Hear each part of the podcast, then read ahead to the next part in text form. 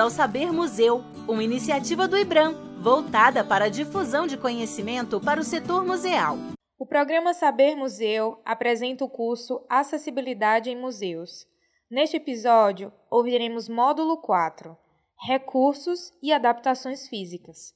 Você também pode acessar o curso na modalidade EAD. Para saber mais, entre no site www.sabermuseu.museus.gov.br. Bons estudos! Acessibilidade em museus. Módulo 4 Recursos e adaptações físicas. Apresentação: Olá! Neste módulo, vamos estudar os recursos e adaptações físicas aplicados aos espaços de uso público e ao ambiente dos museus. Vamos prosseguir?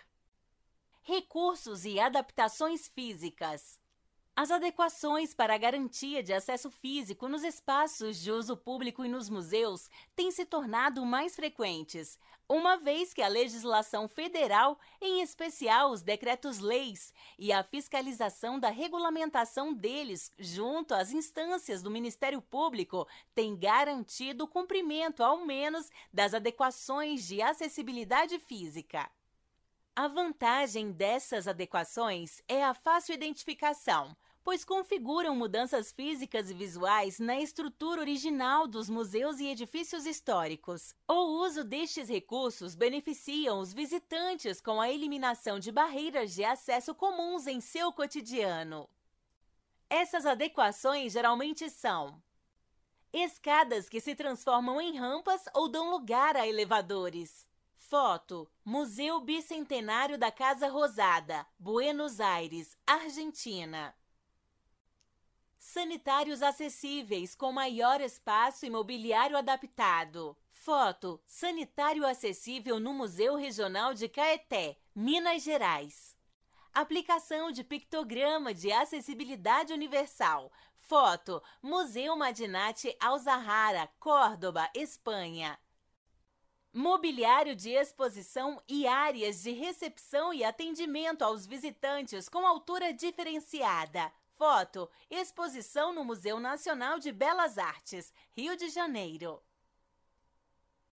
Vagas de estacionamento reservadas a pessoas com mobilidade reduzida e idosos identificados com placas e pictogramas de acessibilidade, com maior espaço e área de transferência zebrada.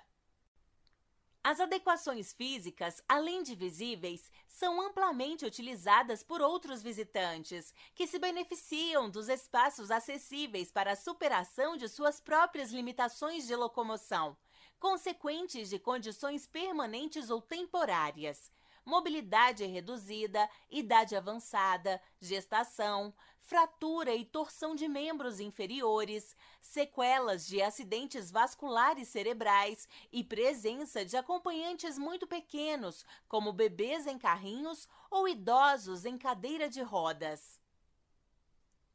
Os recursos e adaptações físicas melhoram o acesso e a experiência de grande parte dos visitantes do museu por proporcionarem a livre circulação e acesso aos serviços, exposições e programas permanentes e temporários.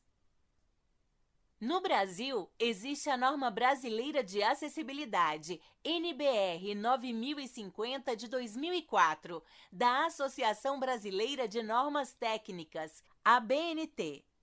Esse documento é revisado a cada dois anos com o objetivo de tornar seu entendimento mais claro. Foi regulamentada em 2004 pelo Decreto-Lei número 5.296 de 2004. Foto: Rampas e escadas nos diversos acessos ao Museu Guggenheim de Bilbao, Bilbao, Espanha. De acordo com a norma brasileira de acessibilidade, para atender pessoas com deficiência, é necessário garantir ao menos os seguintes requisitos. As rampas devem estar de acordo com as diretrizes da norma, respeitando as inclinações e extensões máximas e, quando necessário, colocar patamares e corrimãos. Sugerimos sempre trabalhar com arquitetos que conheçam a norma e já tenham executado projetos acessíveis. O deslocamento entre os pavimentos deve ser feito por elevadores com tamanho e sinalização adequada, segundo a norma. Os pisos e as passarelas devem ser planos, lisos e antiderrapantes. Foto: instalação de patamares e corrimão em escada externa no Museu Regional de Caeté. A mobilidade nos espaços deve ser fácil e com corredores amplos. Para espaços de lazer e cultura, a indicação da largura mínima nas áreas de circulação é de 1,20m, preferencialmente 1,50m, respeitando o espaço que ocupa uma pessoa em cadeira de rodas e seu acompanhante. O início e o fim de todas as rampas e escadas devem estar sinalizados com piso podotátil alerta. Estas devem ter corrimãos dos dois lados, com duas alturas para facilitar o uso por pessoas de baixa estatura e todos os degraus devem ter faixa antiderrapante. As portas devem ter largura suficiente para a passagem de pessoas em cadeiras de rodas, manual e motorizada. A largura indicada para áreas de lazer e espaços culturais é de no mínimo um metro. As bancadas de balcões, bilheterias, mesas de apoio, telefones públicos e áreas de atendimento em restaurantes, cafeterias e de fruição devem estar a uma altura apropriada para pessoas em cadeiras de rodas. Segundo a NBR 9050, essa altura deve ser de aproximadamente 80 centímetros a partir do chão. Foto: espaços amplos e livre em exposição no Museu Histórico Nacional.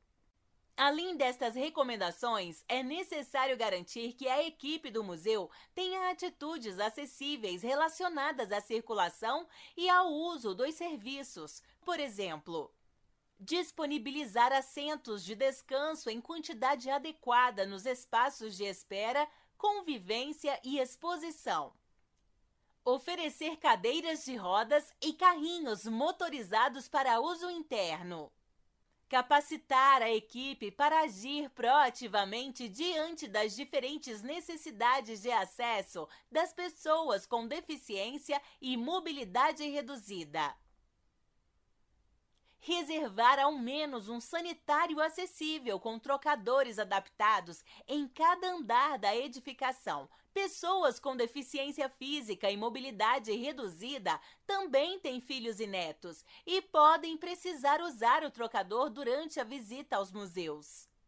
Manter o sanitário acessível, sempre destrancado e pronto para o uso vamos conferir alguns exemplos ilustrativos de espaços que promovem a acessibilidade. Victoria Albert Museu, Londres, rampa de acesso para pessoas com deficiência física e mobilidade reduzida junto à escadaria da edificação histórica.